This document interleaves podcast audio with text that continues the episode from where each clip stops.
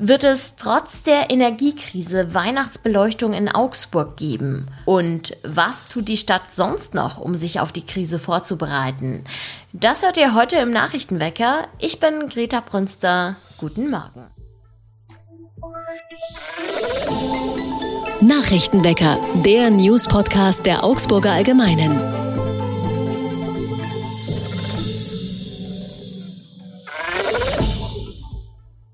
Energie ist in diesem Winter sehr teuer. Die Stadt Augsburg bereitet sich deshalb potenziell darauf vor, Wärmehallen in allen Stadtteilen einzurichten. Das Angebot werde es aber nur in einer absoluten Notsituation geben, sagt der Augsburger Wirtschaftsreferent Wolfgang Hübschle. Falls Wohnungen kalt bleiben, wolle man Bürgerinnen und Bürger die Möglichkeit geben, sich für ein paar Stunden in städtischen Einrichtungen aufzuwärmen. Man werde auch mit kirchlichen Einrichtungen oder Geschäften das Gespräch suchen, um ein niederschwelliges stadtweites Angebot bieten zu können. Auch für einen möglichen Ausfall oder Störungen bei der Stromversorgung hat man bei der Stadt Pläne. Die Stadt habe grundsätzlich Unterbringungsmöglichkeiten zur Hand, heißt es. Zur Not stehen zum Beispiel Feuerwehrhäuser mit Notstromaggregaten zur Verfügung. Grundsätzlich geht die Stadt aber nicht davon aus, dass solche Notlösungen nötig sein werden. Geht es nach der deutschen Umwelthilfe, sollen die Kommunen in diesem Jahr bei der Weihnachtsbeleuchtung sparen. Lichterketten und andere Weihnachtsbeleuchtung müsse nicht sein, sagt die Umwelthilfe. Die Organisation wünscht sich ein Innehalten und schlägt einen beleuchteten Baum pro Stadt und Gemeinde vor. Bei der Stadt Augsburg stößt das auf taube Ohren. Augsburg wird auf jeden Fall an der stimmungsvollen Beleuchtung in der Innenstadt festhalten, sagt Wirtschaftsreferent Wolfgang Hübschle. Die Weihnachtsbeleuchtung wird es auch in diesem Winter in gewohnter Form geben.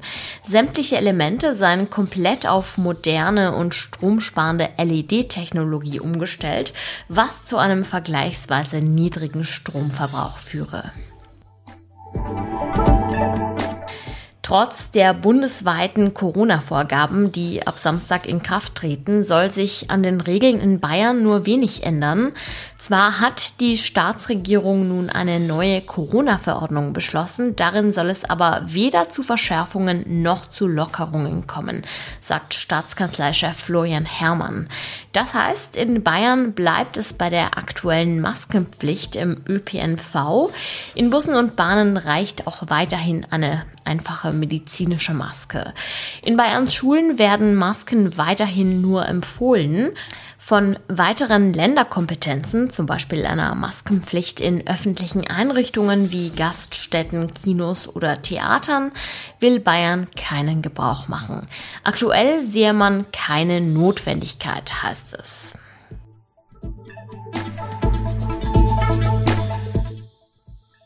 Wir blicken aufs Wetter. Wolkig und grau ist die Prognose für heute und daran ändert sich im Laufe des Tages nichts. Die Temperaturen schwanken zwischen 6 und 12 Grad.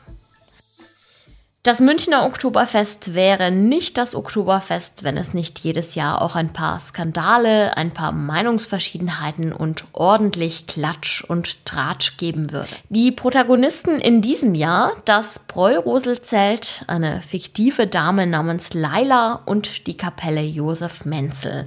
Was es damit auf sich hat, weiß meine Kollegin Laura Wiedemann. Hallo Laura. Hallo Greta.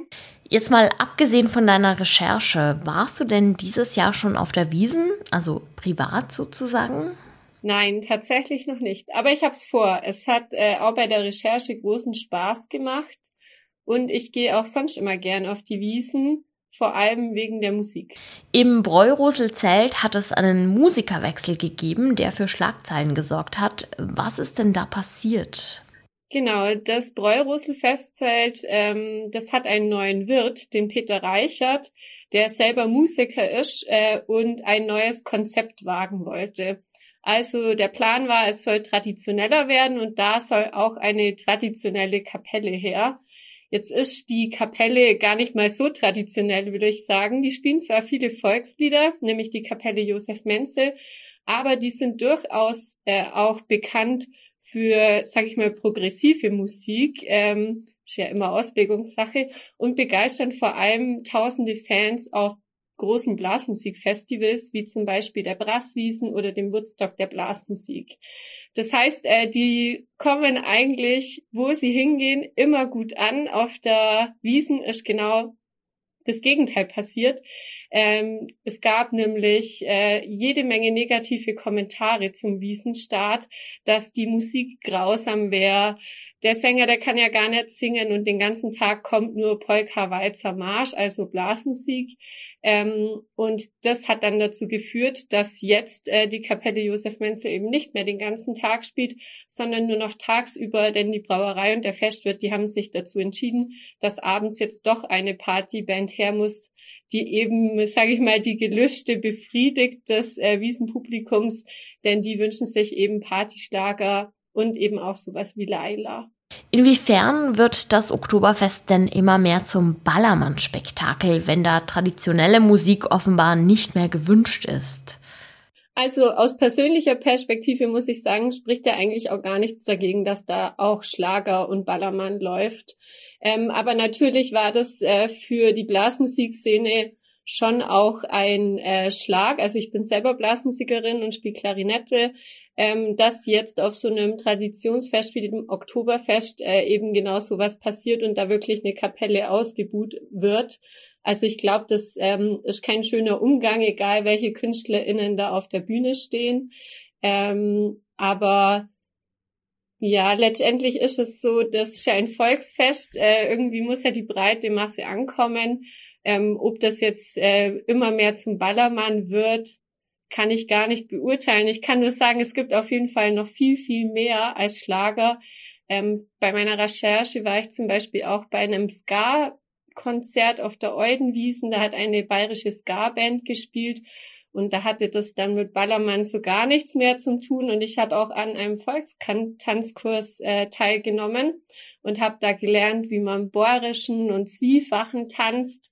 Und auch das hatte wenig mit Ballermann zu tun. Also ich glaube, den großen Shitstorm muss man da auf jeden Fall nicht nochmal lostreten, sondern jeder Musikfan äh, findet da irgendwas, was ihm gefällt. Wenn man es noch ein bisschen zünftig haben möchte mit Blaskapellenmusik nach bayerischer Tradition, wann sollte man dann am besten auf die Wiesen gehen und wohin sollte man dann gehen? Also die Kapelle Josef Menzel spielt ja noch immer. Deshalb äh, würde ich als Musikerin sagen, der Gang ins Bräurosel ist es auf jeden Fall wert, äh, allein um sich zu überzeugen, äh, was die so drauf haben, denn äh, grundsätzlich sind das auf jeden Fall super Musiker, aber Musik ist natürlich wie immer Geschmackssache. Ähm, was ich immer total cool finde, ist die Krinoline, dieses uralte ähm, Karussell. Da spielt nämlich immer eine Live-Blasmusikband und äh, das kostet auch gar nicht so viel wie andere Fahrgeschäfte und man kann da irgendwie äh, eine gute Zeit haben. Und natürlich die Eudewiesen, da gibt's ähm, treten regionale Tanzgruppen auf, bei, ähm, Blaskapellen aus der Region auch. Also man unterstützt da auch die, die keine Profis sind. Und man kann von Alphorn-Klang, der auf Elektro trifft, über Mundart, Hip-Hop, über, ähm, wie ich es gehört habe, Punk- und Ska-Musik wirklich super viel erleben. Und äh, dann natürlich am Ende gehört es zumindest für mich dazu, schon noch ins Bierzelt zu gehen und den einen oder anderen Partyschlager mitzugrölen. Der Gast ist König und wenn der sich lieber Ballermann-Hits als traditionelle Blasmusik wünscht, dann kann er das auf der Wiesen auch bekommen. Meine Kollegin Laura Wiedemann war das mit einer spannenden Analyse zum Münchner Oktoberfest. Danke, Laura. Gerne, hat mich gefreut. Und auch das ist noch wichtig, extreme Hitze, Sturzregen oder Tornados. Über solche und andere auffällige Wetterereignisse im Zusammenhang mit dem Klimawandel wird ab heute bei dem Extremwetterkongress in Hamburg beraten. Erwartet werden Bundesumweltministerin Steffi Lemke, der Expeditionsforscher Arvid Fuchs sowie die Fridays for Future Aktivistin Luisa Neubauer. Wir haben in diesem Podcast heute sehr viel über die Energiekrise und übers Sparen gesprochen. Außergewöhnliche Spartipps gibt es von einem Tier, von dem man es gar nicht erwarten würde, nämlich vom Maulwurf. Der verkleinert in der kalten Jahreszeit nämlich einfach sein Gehirn, um Energie zu sparen. Und das um gut ein Zehntel, also schon beträchtlich. Dadurch kommen die Tiere leichter durch die kalte Jahreszeit, in der sie nicht so viel Nahrung finden. Und sobald es wärmer wird, fängt ihr Gehirn auch schon wieder an zu wachsen. Ob wir uns eine Scheibe abschneiden sollten vom Maulwurf, ich bin da ehrlich gesagt skeptisch, denn ich glaube, manche Leute können ihr Gehirn ganz gut gebrauchen. Dann doch lieber in den sauren Apfel beißen und eine höhere Gasrechnung hinnehmen. Das war's für heute vom Nachrichtenwecker. Mein Name ist Greta Brünster und ich bedanke mich fürs Zuhören. Schaltet auch morgen wieder gerne ein. Bis dahin, ciao und macht's gut. Nachrichtenwecker ist ein Podcast der Augsburger Allgemeinen. Alles, was in Augsburg wichtig ist, findet ihr auch in den Show Notes und auf augsburger-allgemeine.de.